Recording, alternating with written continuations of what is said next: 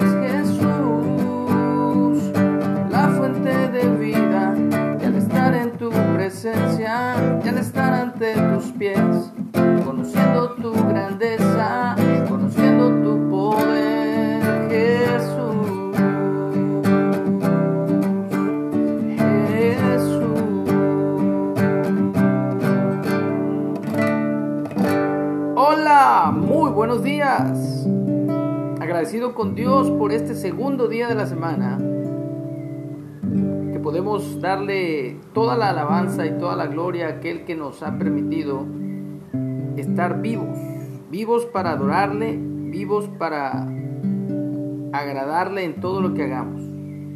Estamos en la lectura del el libro la carta de Hechos.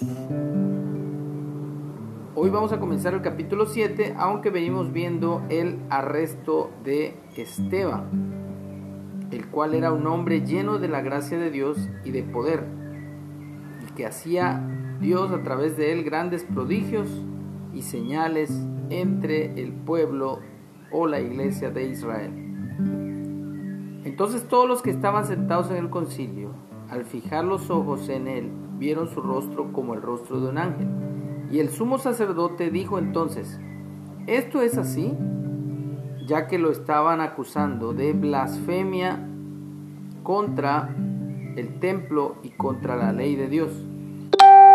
¿Esto es así? preguntó el sumo sacerdote y Esteban dijo, varones hermanos y padres, oíd lo siguiente, el Dios de la gloria apareció a nuestro padre Abraham estando en Mesopotamia antes que morase en Harán. Y le dijo, sal de tu tierra y de tu parentela, y ven a la tierra que yo te mostraré.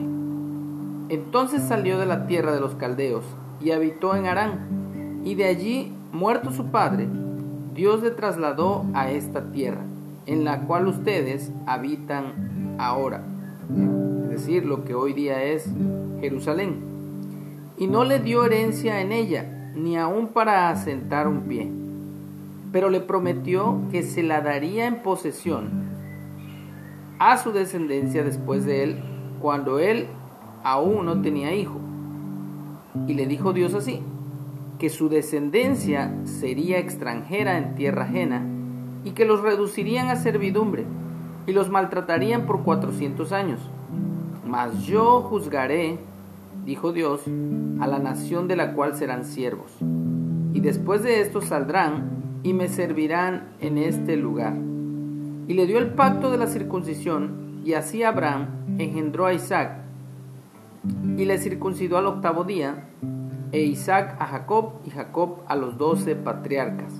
Esta es la historia de cómo nace la iglesia de Israel, la verdadera y única iglesia, a la cual cada uno de nosotros fuimos añadidos, fuimos injertados por medio de la fe en el Mesías, en el Cristo, que se dice en griego, pero en hebreo es el Mesías, en español, Mesías, Mashiach en hebreo, Mesías en español, que significa el ungido de Dios.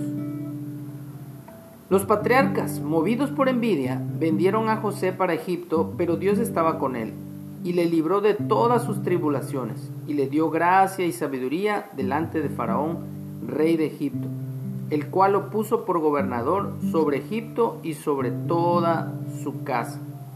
Vino entonces hambre en toda la tierra de Egipto y de Canaán, y grande tribulación, y nuestros padres no hallaron alimentos. Cuando oyó Jacob que había trigo en Egipto, envió a nuestros padres la primera vez, y en la segunda, José se dio a conocer a sus hermanos, y fue manifestado a Faraón el linaje de José. Fíjense que aquí como hay una similitud entre que en la primera visita de los hermanos, José no es reconocido o no es conocido por sus hermanos, pero en la segunda venida, en la segunda vez que José vuelve a ver a sus hermanos, ahora sí le reconoce, porque él se da a manifestar, se manifiesta, se da a conocer como su hermano. Y hasta aquí vamos a leer, eh, bueno, un poquito más. Dice, y enviando a José, hizo venir a su padre Jacob y a toda su parentela en, mis, en número de 75 personas. Así descendió Jacob a Egipto, donde murió él y también nuestros padres, los cuales fueron trasladados a Siquem y puestos en el sepulcro que a precio de dinero compró Abraham de los hijos de Amor en Siquem. Pero cuando se acercaba el tiempo de la promesa que Dios había jurado a Abraham, el pueblo, la iglesia, creció y se multiplicó en Egipto, hasta que se levantó en Egipto otro rey que no conocía a José. Hasta aquí lo vamos a dejar, lo vamos a hacer en dos partes o tres partes, porque está bastante largo el capítulo, pero esta parte del libro de Hechos es la defensa y la muerte de Esteban vamos a ver cómo a pesar de que Esteban está narrando la historia de la iglesia, la iglesia de Israel, eh, del pueblo de Israel, aún así terminan apedreándolo. Aún así no soportan escuchar tanta verdad como hoy día. Hoy día es lo mismo. Hoy estamos dando testimonio a través de las redes y a través de cualquier medio, a través de la música, dando testimonio acerca de que Jesús ese es el Señor, que Jesús es el Rey de Reyes, el Señor de Señores y es nuestro Salvador. Así que queda la invitación como siempre para que hagas a Jesús Señor de tu vida y puedas ser agradecido con Él porque Él ya pagó el precio por nuestros pecados y ahora podemos presentarnos en oración y en humildad delante de nuestro Padre Celestial. Él nos reconectó ya con nuestro Dios. Por eso Él es Cristo, precioso Salvador y